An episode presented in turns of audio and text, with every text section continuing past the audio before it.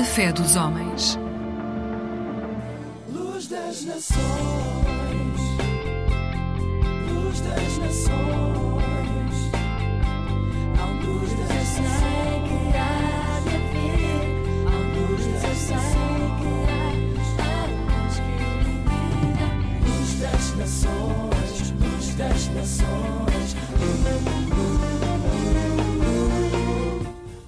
dia, bem-vindos a mais um programa da Aliança Evangélica Portuguesa. Na passada terça-feira celebramos o Dia dos Namorados, por isso, hoje vamos continuar a espalhar o amor no ar. E começamos justamente com o tema de Cantares de Salomão, com o Zomeira.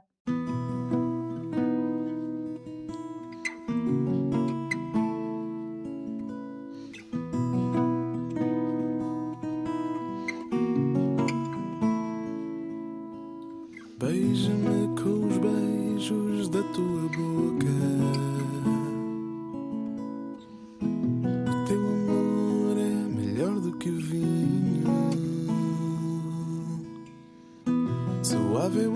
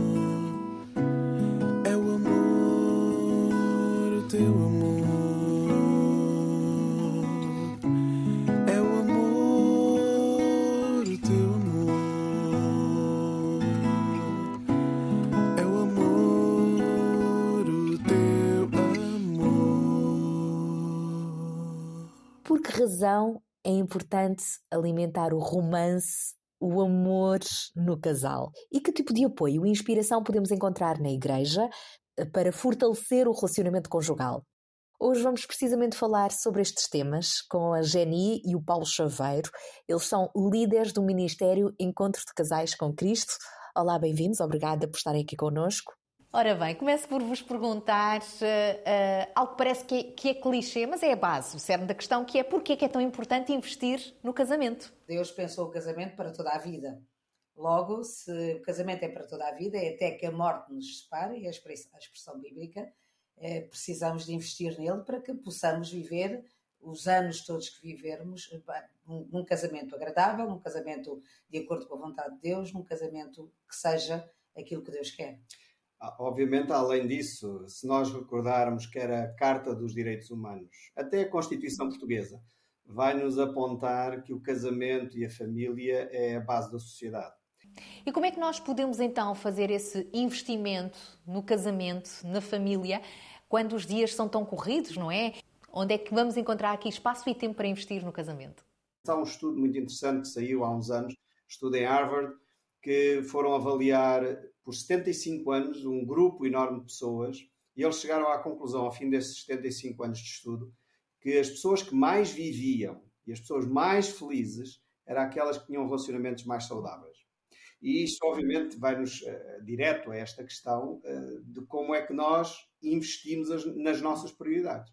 Se nós percebermos que a família e os relacionamentos são prioritários, a gente vai organizar a nossa agenda, vai dedicar o nosso tempo, porque o nosso tempo só é 24 horas para todos nós, uh, vai investir os nossos recursos humanos, materiais e financeiros naquilo que é fundamental e estrutural para o nosso bem-estar, para a nossa saúde.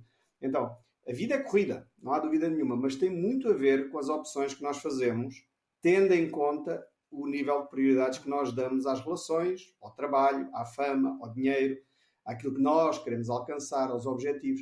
E nesta medida, nós temos que reorganizar a nossa agenda, sem dúvida alguma. Eu aqui só acrescento é, é dar importância às pequenas coisas que fazemos intencionais. Uh, as coisas não acontecem por acaso. Temos que ter intencionalidade. É uma palavra que se tem usado muito. Mas nós temos que ter intenção nas coisas, as pequenas coisas para que possamos investir aquilo que é importante. E como é que a Igreja tem sido também intencional no apoio, na inspiração, no acompanhamento uh, aos casais, quer até mesmo antes, pré-casamento, quer durante o casamento e quando as tempestades se levantam, que ferramentas, ministérios como o vosso, aquele em que vocês estão envolvidos, podem ajudar de facto como, como apoio? Temos percebido que as igrejas têm vindo a despertar para esta realidade, que é a importância de casamentos saudáveis, relacionamentos saudáveis. Um, e obviamente o aconselhamento pré-matrimonial ajuda imenso. Uhum. Se as pessoas começarem bem, porque as pessoas gastam 4 anos, 5 anos, 6 anos num doutoramento para uma profissão que acaba lá uh, quando se entra na reforma, o casamento supostamente deveria durar mais. Então faz sentido investir algum tempo na preparação do casamento. Depois, obviamente, quando surgem os conflitos, a vida é cíclica, há momentos de maior tensão, quando surgem os filhos, quando, obviamente, as noites são mal dormidas por causa dessa circunstância, quando há pressões profissionais ou financeiras, e aí não tem mal nenhum pedir ajuda. Temos estimulado as igrejas a não uh, caírem neste erro a pensar, como somos cristãos, não precisamos de ajuda. Não, antes pelo contrário. Ser cristão, acima de todas as coisas, é reconhecer o nosso erro. Isto é a base do cristianismo, chama-se arrependimento. Jesus convocava as pessoas ao arrependimento. Então é fundamental nós percebermos que necessitamos de ajuda. E, e nessa medida, recorrer a, a, aos conselheiros matrimoniais, a psicólogos eh, familiares, há imensas ferramentas que nos podem ajudar os retiros, as conferências. Nós, na nossa comunidade, fazemos uh, regularmente... Os encontros de casais com Cristo. Casais. Uh, outras igrejas hoje estão também a fazer retiros. Várias vezes temos sido convidados para isso.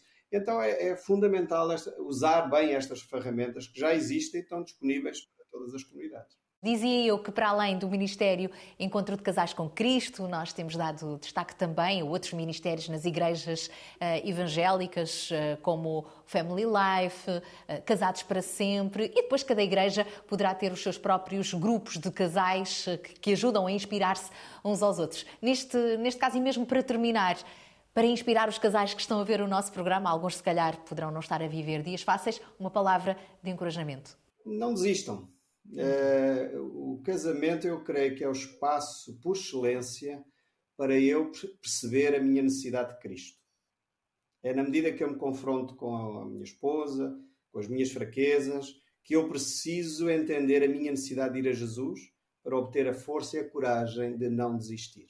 Então não desistam, vale a pena, uh, é desafiador, é dá trabalho, mas é acima de tudo uma descoberta de mim mesmo daquilo que me uh, irrita, daquilo que muitas vezes me magoa, e eu preciso descobrir porque é que isso está a afetar o meu ser. E ir a Cristo, entregar a Cristo essas minhas dores, e obviamente, em conjunto, é, descobrirmos essa caminhada, como Jesus nos propõe, até sermos como o varão perfeito que é Jesus. E é no casamento que nós nos vamos afiando mutuamente. Esse é o desafio do casamento, por isso não desistam, vale a pena prosseguir. É preciso usufruir daquilo que existe. Ficamos com a ideia, ah, não, isto é para os outros, isto não é para mim. Não. Se eu aproveitar ao máximo tudo o que estiver disponível, eu vou retirar sempre alguma coisa. E ao retirar sempre alguma coisa, eu estou em constante mudança, em constante desenvolvimento, em constante confronto, confronto com Deus, para que Deus me corrija, Deus me mude, Deus me transforme. Aproveitem o que existe. Obrigada, Paulo e Jenny Chaveiro, por terem estado então aqui à conversa connosco. Hoje falámos sobre família, casal, romance, amores, a família que é um dom de Deus para que cada um de nós possa crescer e desenvolver-se num clima de amor, de segurança, de aceitação, de valorização. Sabemos que infelizmente não é fácil e são grandes os desafios, mas convido Deus a fazer parte do seu casamento para ser uma melhor esposa, um melhor marido. Não caminhem sozinhos e celebrem a vida juntos.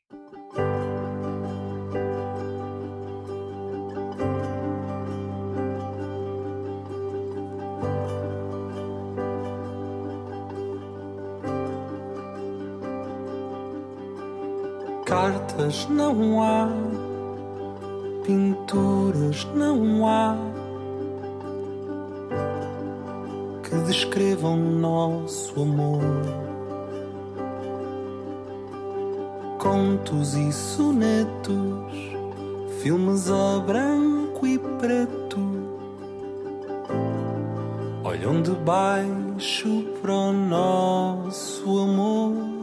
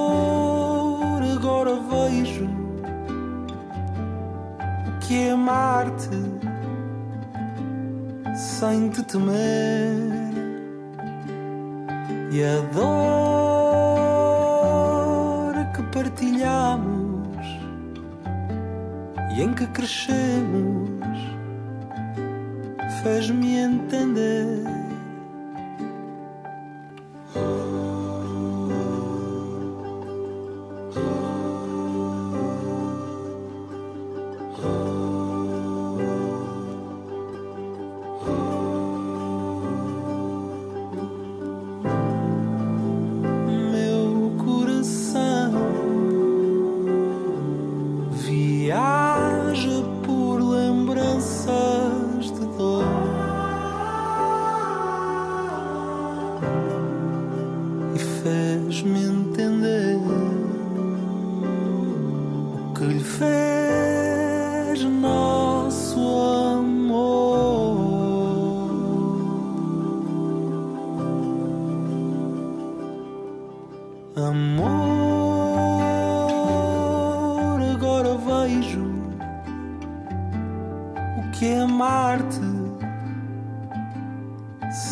temer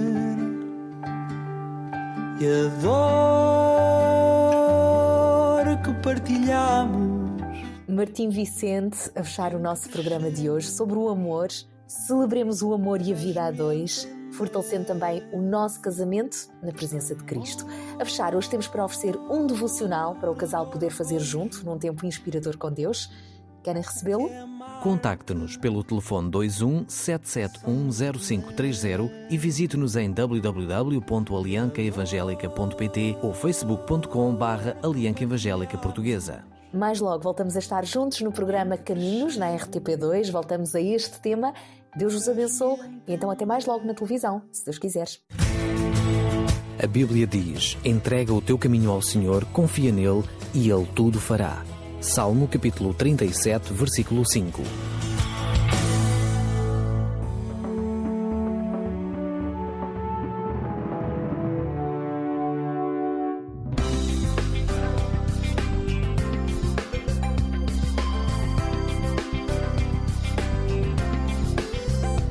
Eclésia Igreja Católica.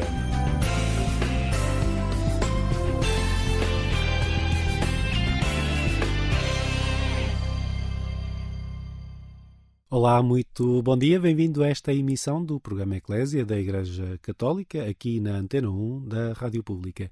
Iniciamos hoje um percurso de Quaresma, são as semanas que antecedem a celebração da Páscoa, e vamos fazê-lo na companhia do Padre Adelino Ascenso, é o Superior-Geral da Sociedade Missionária da Boa Nova, autor de um livro que nos serve de referência nessa caminhada, A Mística do Arado. Fica aí para ouvir, vai valer a pena. Antes, começamos ao som da música com um projeto madeirense, são os Mano a Mano, e neste seu novo disco, Trilogia das Sombras, tem uma contribuição especial, é um poema do cardeal Tolentino Mendonça, fica aí para ouvir, o tema chama-se Uma Espécie de Pacto.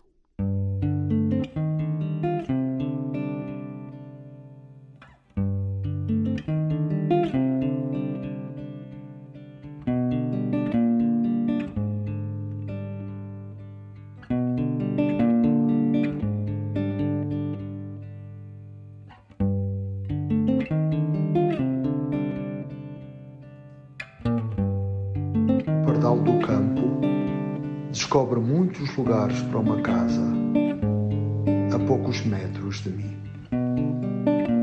Mundos sobrepostos transitam, preenchem o silêncio ânimo deles, quem não se levantaria cedo? A minha arte é uma espécie de pacto. Não distingo as áreas selvagens das cultivadas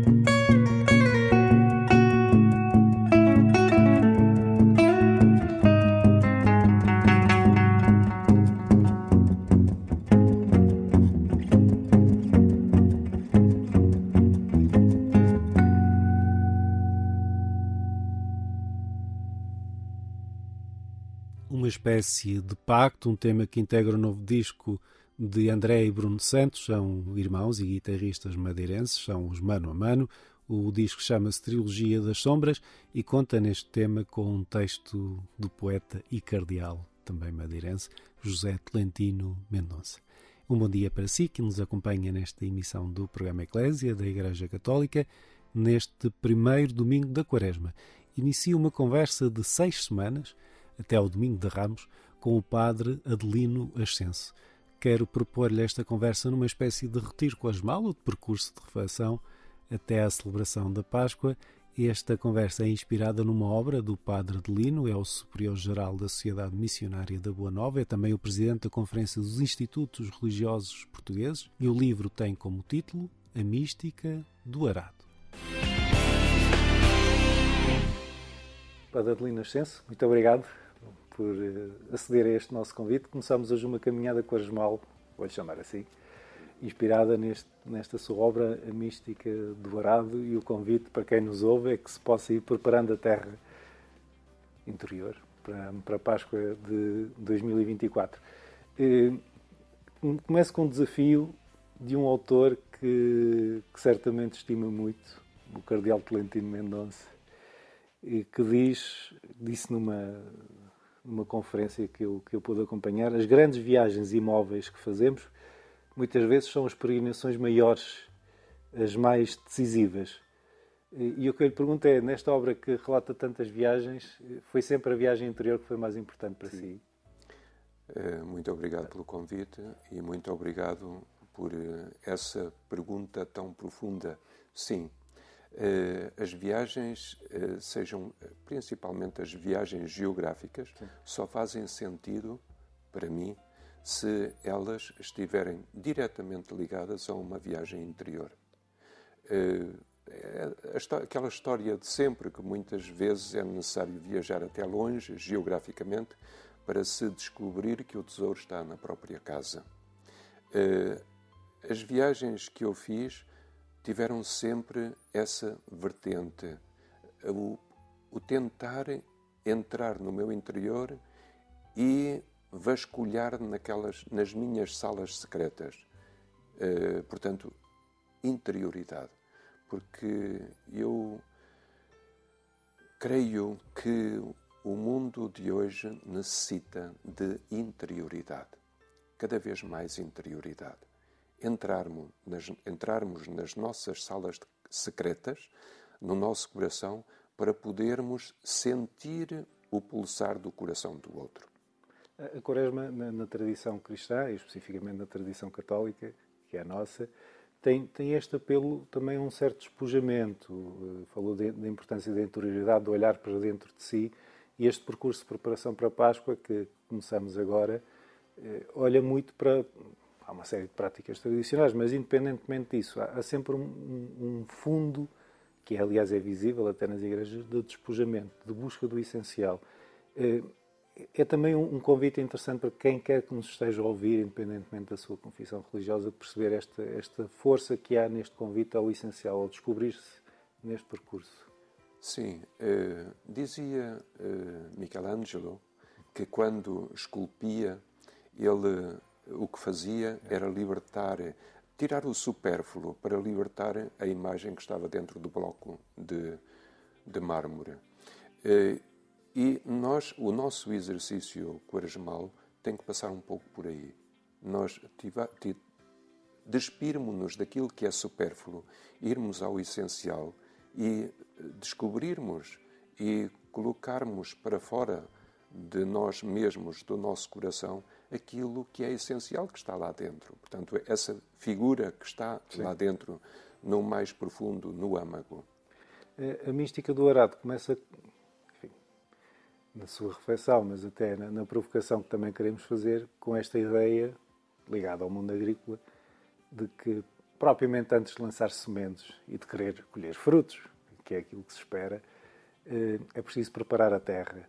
É, é um exercício que perdemos, até também pela, pela urbanização e pela digitalização da vida, perdemos este, este cuidado de lavrar a terra antes de iniciarmos processos. Perdemos esse cuidado e o que é lamentável, mas também há um regresso uh, a, esse, a esse cuidado porque nós somos eh, esfomeados de infinito. E todos nós, sem exceção, basta ser-se humano, eh, cristão, não cristão, ateu, agnóstico, eh, basta ser-se humano e buscador. Portanto, somos buscadores, somos esfomeados do infinito. E há muitos terrenos em pousio. Em última análise, o terreno em pousio poderá ser o nosso próprio coração.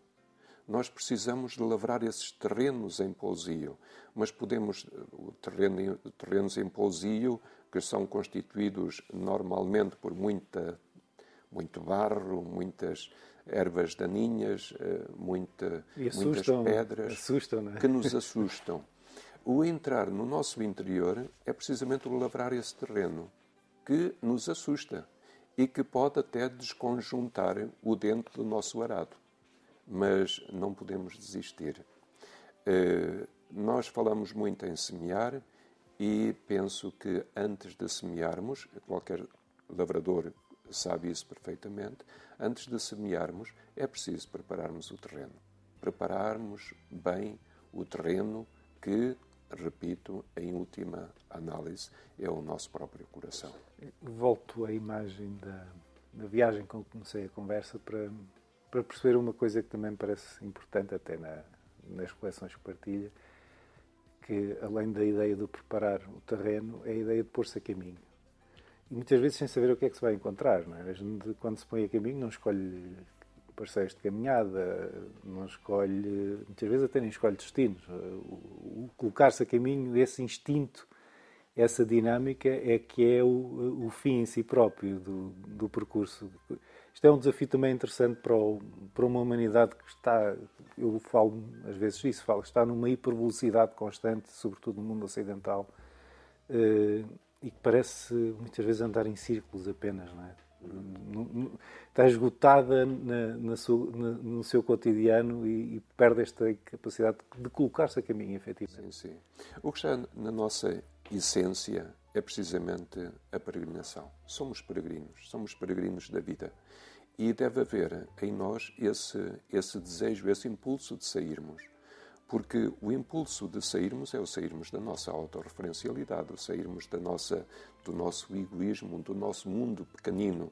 O, o caminharmos, simplesmente avançarmos em direção ao desconhecido. A vida, eu considero a vida como uma caminhada pelo deserto. Nós caminhamos, temos um ponto de referência, caminhamos em direção a esse ponto de referência Conforme nos aproximamos, vamos vendo outro ponto de referência mais longínquo e vamos sempre caminhando, encontrando pontos de referência que nos ajudam, que nos atraem. É como um imã que nos atrai e continuamos a caminhar. Eu, eu peço desculpa interrompê-lo, mas, mas, gostei dessa imagem por, por um motivo muito simples. É, pelo menos o que eu sinto e aquilo que é possível vislumbrar é que, mais do que pontos de referências, o que se procura, e numa, numa sociedade que é muito eh, produzida e, e, e, direcionada para o resultado, o que se procuram são metas. Eh, e, e, essa, não é que não sejam importantes, mas nesta caminhada, sobretudo esta caminhada interior, que me diz, mas o percurso de vida de cada um, perceber que é, que é um movimento constante e, e que devemos procurar, sobretudo, pontos de referências, é, é fundamental para que o caminho faça sentido. Sim, a meta é o próprio caminho. Portanto, a nossa, nós sabemos que nascemos e vivemos até chegar, chegarmos a um limite. Mas nós sabemos que nunca atingiremos a meta definitiva. Uh, a nossa caminhada tem que ser constante. Repito, a nossa meta tem que ser precisamente o caminho em si, o caminhar. Não propriamente o caminho, o caminhar o, no verbo. Portanto, esse, esse movimento permanente, constante, o, o sermos peregrinos de esperança. Portanto, em direção a um horizonte que nós não vemos. E eu dizia há pouco que é como um imã que nos atrai, é talvez esse Deus possível ou esse transcendente que está do outro lado, eh, do outro lado que não é do outro lado, que está para lá de um horizonte que nós vislumbramos e não vislumbramos e sentimos-nos atraídos, e é por isso que nós somos homo viator, somos o peregrino. Um bom dia para si que acompanha esta emissão do programa Eclésia da Igreja Católica aqui na Antena 1 da Rádio Pública. Iniciamos hoje um percurso de Quaresma, uma caminhada que nos leva até a Páscoa na companhia do Padre Adelino Ascenso, inspirado numa obra que o Superior-Geral da Sociedade Missionária da Boa Nova escreveu, A Mística do Arado. Aqui uma imagem que me surgiu e que me parece interessante, que tem, tem a ver com a própria imagem que muitas vezes os Evangelhos apresentam Jesus Cristo que é alguém que está em andamento, mas num andamento muito veloz, às vezes até fisicamente, muito intenso ao encontro dos outros e, é alguém que vai ao encontro e que se deixa encontrar é, é uma imagem forte também para, para aquilo que é a nossa, a nossa proposta de Quaresma, esta capacidade de colocar-se a caminho para encontrar e deixar-se encontrar. Sim. Uh, há um termo em japonês que define o encontro, o verdadeiro encontro, que é constituído por dois caracteres, que os dois caracteres significam o primeiro, sair, e o segundo, encontrar-se. Portanto, para nós para, para que haja esse encontro com o outro, é necessário sairmos de nós mesmos. Portanto, aí está a nossa peregrinação constante. Sairmos da nossa autorreferencialidade, sairmos do nosso, do nosso mundo pequenino. Então, aí eh, realizar-se-á o encontro. O encontro com o outro. O encontro com o outro é caminho para o encontro com o transcendente. Eh, portanto, esse caminho com esse encontro com o outro, se for um genuíno, genuíno encontro, deixa marcas indeléveis, inapagáveis. Portanto, um verdadeiro encontro eh, deixa sempre algo que não esquecemos e deixa-nos sempre algo de alimento. Por isso é que cada encontro é um alimento. Pergunto-lhe, já fez referência, eu esperava naturalmente, à cultura japonesa especificamente desse encontro para si, de uma, uma cultura, de uma espiritualidade, de uma forma de olhar o mundo e o ser humano tão diferente daquela em que nós somos criados em Portugal, eh, marcou profundamente? Marcou-me profundamente. Marcou-me mais do que eu eh, teria imaginado que me iria marcar. Eh, e isso, as pessoas que me conhecem apercebem-se disso, de que de facto me marcou muito. Eh, marcou-me muito, principalmente no sentido do despojamento, do esvaziamento. Uma das palavras já tínhamos usado até nesta conversa, não é? Sim, porque eh, a partir do momento em que eh, nós queremos, de facto, entrar na cultura japonesa, necessitamos de passar por um processo de esvaziamento total, eh, de não ter medo de que as nossas convicções sejam postas à prova, sejam queimadas. Eh, quando eu estive na exploração do ouro, usava-se o mercúrio para, para atrair o metal e depois queimava-se com, com maçarico para que o ouro sobressaísse, queimava-se o mercúrio.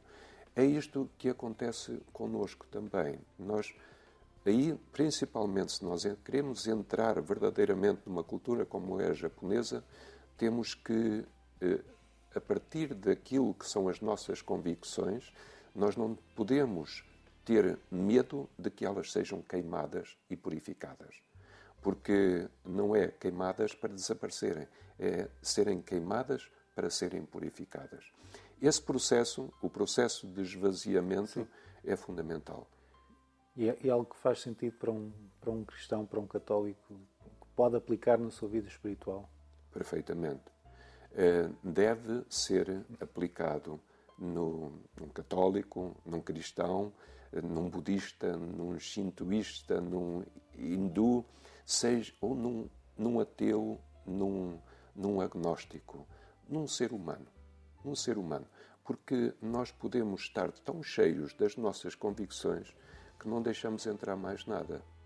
Por vezes, nós, cristãos, podemos estar tão cheios, tão cheios de Deus, que nem Deus entra na nossa vida.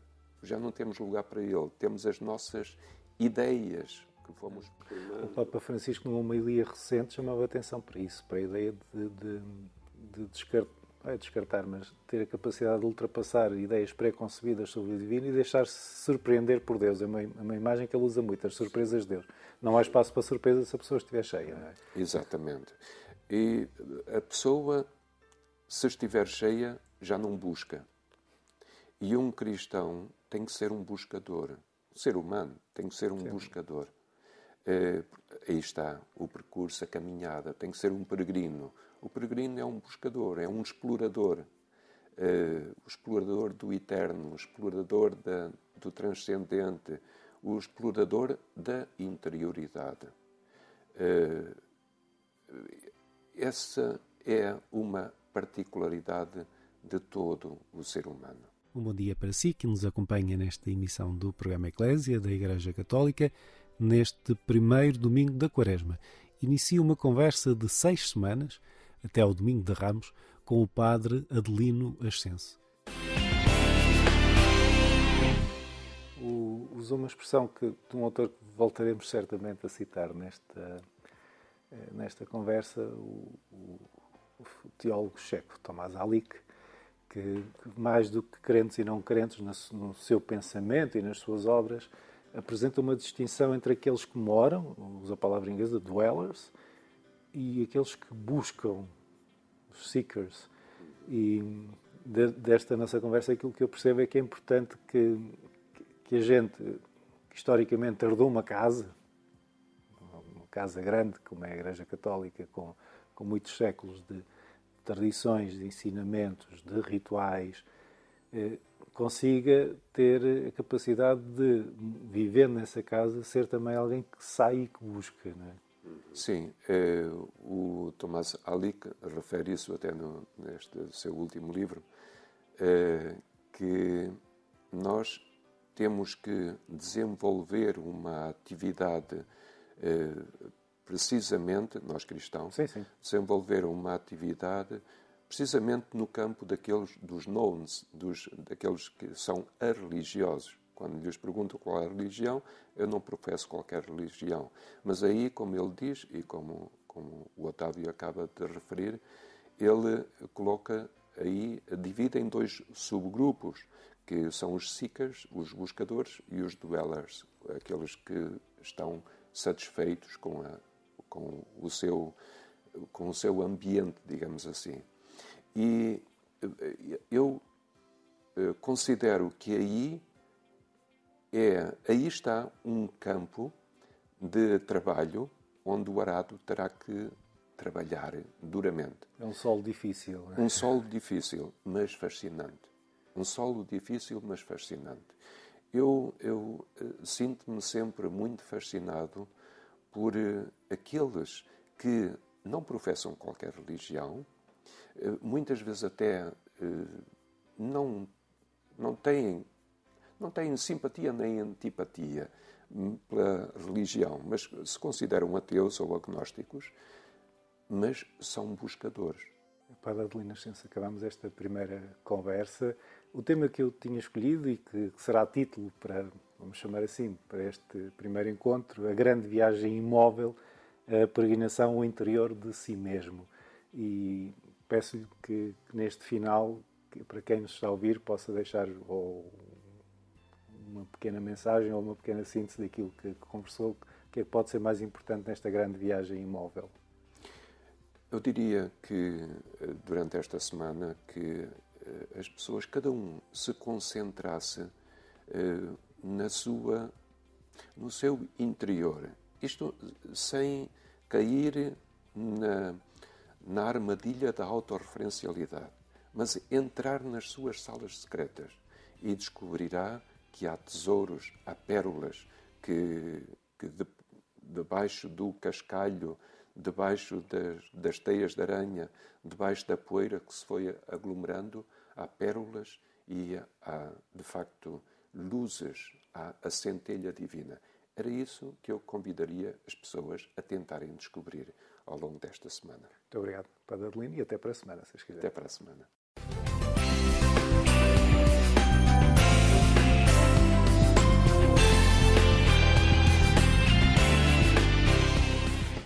Muito obrigado ao Padre Adelino Ascenso e muito obrigado a si que nos acompanha nesta emissão do programa Eclésia da Igreja Católica, já na reta final do nosso programa. Tempo para a música. Vamos ouvir Teresa Salgueiro e o tema Mistério.